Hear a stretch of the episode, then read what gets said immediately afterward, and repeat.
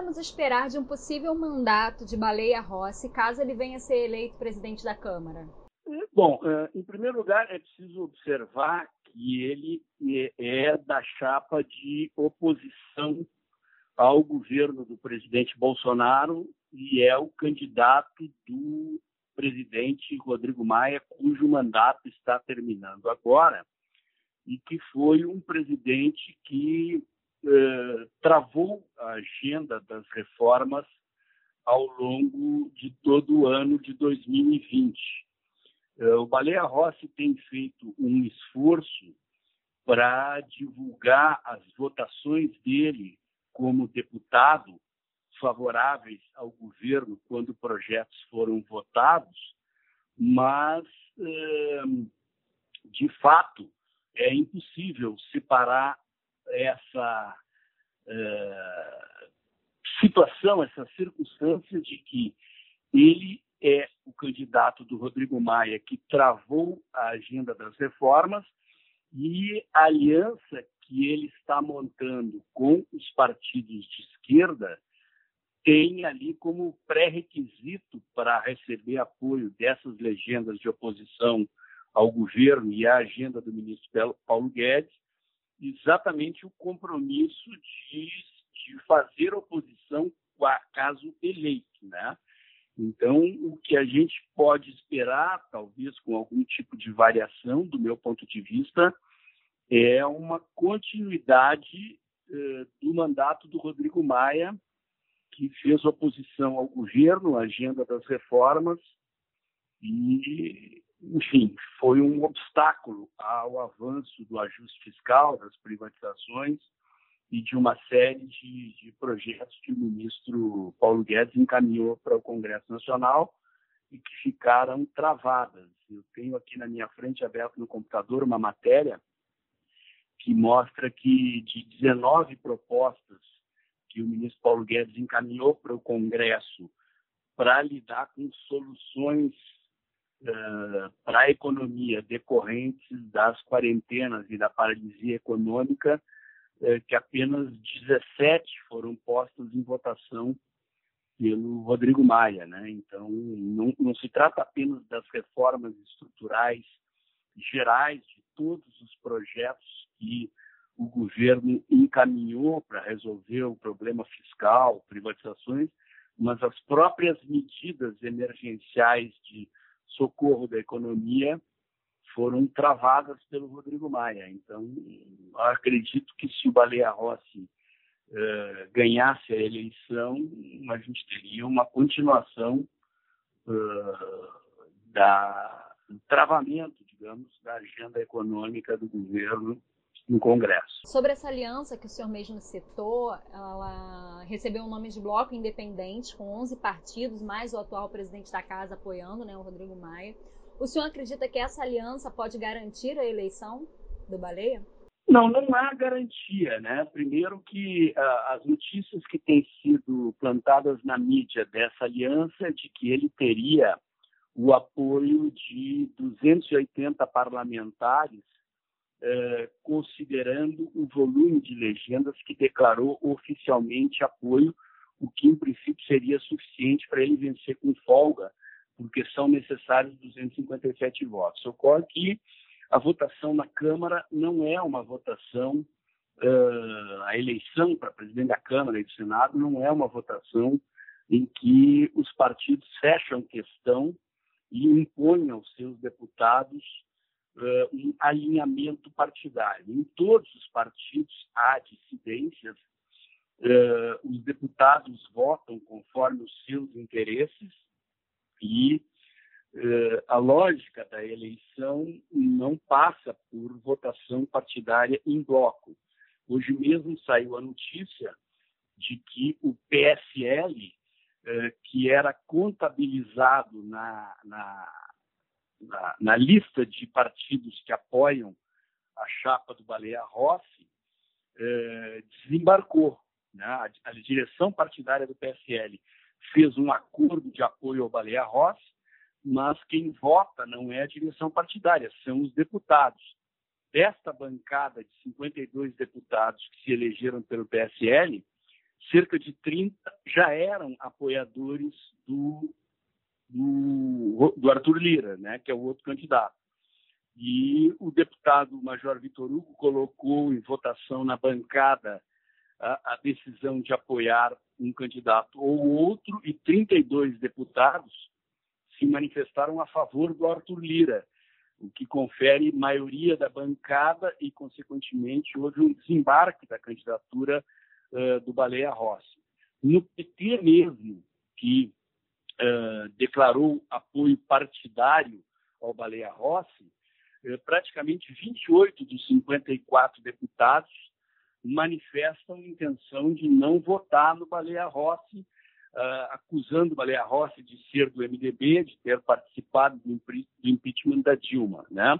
No DEM, que é o partido do Rodrigo Maia, o deputado Elmar Nascimento, que pretendia ser o sucessor do Rodrigo Maia, se diz traído pelo Rodrigo Maia e afirma que está apoiando Arthur Lira e que leva uma parcela da bancada uh, com ele. No PSB, que é um partido de esquerda que oficialmente declarou apoio ao Baleia Rossi, as notícias dão conta de que cerca de 15 deputados da bancada do PSB estão inclinados a apoiar o Arthur Lira, né? E a votação é secreta, então há um jogo ali de traições e como a votação é secreta, não, não se tem como saber com segurança é, quem votará com quem. Então, a gente tem que levar em consideração outros critérios. Né? Qual é o fator preponderante a influenciar a decisão de voto dos deputados? E eu quero crer que o fato de que o presidente Bolsonaro ofereceu ao Arthur Lira. Eh, cargos e, e, liberação de emendas, dizer, já saiu notícia de que o presidente colocou cerca de 500 cargos uh, no segundo, terceiro escalão do governo, eventualmente até ministérios para os apoiadores de Arthur Lira, e está se comprometendo a liberar emendas parlamentares para quem apoiar o candidato do governo, que este é um fator mais importante para influenciar a decisão de voto a favor do Arthur Lira do que o poder que o Baleia Rossi teria para seduzir apoiadores a favor dele. Né? Então, é, o jogo é jogado desta maneira, esta é a dinâmica e ela não passa pela, pela decisão das direções partidárias, mas sim pelas escolhas individuais de cada deputado. Então, agora é observar até agora pela minha experiência, a leitura que eu estou fazendo, a dinâmica do jogo é mais favorável ao Arthur Lira do que ao Baleia Rossi. Certo. O senhor comentou então que ah, os projetos é, propostos pelo ministro Paulo Guedes, apenas 17 foram votados, né? Desses 17, apenas 3 foram aprovados. O senhor teria assim uma, uma explicação do porquê desse travamento dos projetos? é a disputa de poder com vistas à sucessão do presidente Bolsonaro. Né? É, o deputado Rodrigo Maia é, é aliado a um bloco do, sistema, do establishment, do, do sistema político uh, ligado a interesses econômicos que se acostumaram a, a viver, para usar a expressão bem popular, a mamar nas tetas do Estado, né? E com a vitória do presidente Bolsonaro e com o ministro Paulo Guedes no Ministério da Economia, as torneiras foram fechadas, as portas para esse tipo de jogo que era feito na política tradicional foram fechadas e alijados que estão no poder que tinham de participação no governo fazem oposição. Explica o comportamento do Rodrigo Maia, aliado com o governador Dória, aliado com os partidos de esquerda, é uma estratégia para tentar inviabilizar o governo, inviabilizar as reformas econômicas, porque se as reformas liberais forem aprovadas, a economia deslancha e as chances do presidente Bolsonaro se reeleger e o ministro Paulo Guedes permanecer no Ministério da Economia são uh, muito grandes. Então, quem faz oposição quer impedir que isso aconteça. Né? Os conflitos do deputado Rodrigo Maia não são apenas com o presidente, mas são explicitamente eh, com o ministro Paulo Guedes. Ele deu já inúmeras declarações de hostilidade ao ministro Paulo Guedes, dizendo que perdeu a confiança no ministro, que o ministro está desmoralizado, na tentativa de desacreditar o ministro, que continua forte com o apoio do presidente. E a dinâmica do jogo é com vistas à eleição de 2022 e a tentativa de impedir a aprovação das reformas para impedir a reeleição desse governo. Na sua opinião, desses projetos é, propostos pelo ministro, qual deveria ter prioridade?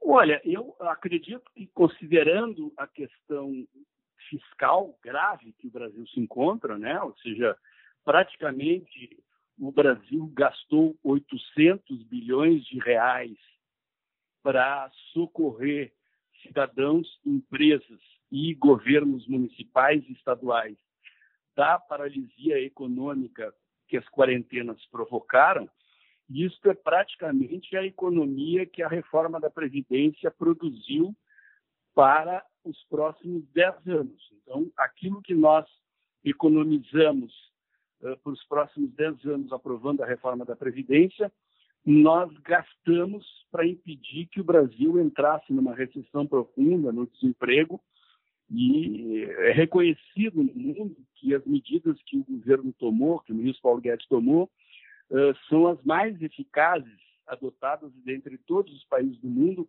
para impedir o colapso da economia brasileira. Então, acredito que a questão do ajuste fiscal, do equilíbrio das contas públicas, é a prioridade número um. É, portanto, uh, o, o, projeto de lei aí de, de socorro emergencial da economia, a questão das privatizações para gerar receita para cobrir essas despesas, né, uh, está entre as prioridades. Né? Não apenas esses, esses projetos que foram barrados de socorro emergencial aí da pandemia, mas um conjunto enorme de projetos de, de alteração constitucional e de privatizações que dependem do Congresso está paralisado lá na gaveta do Rodrigo Maia.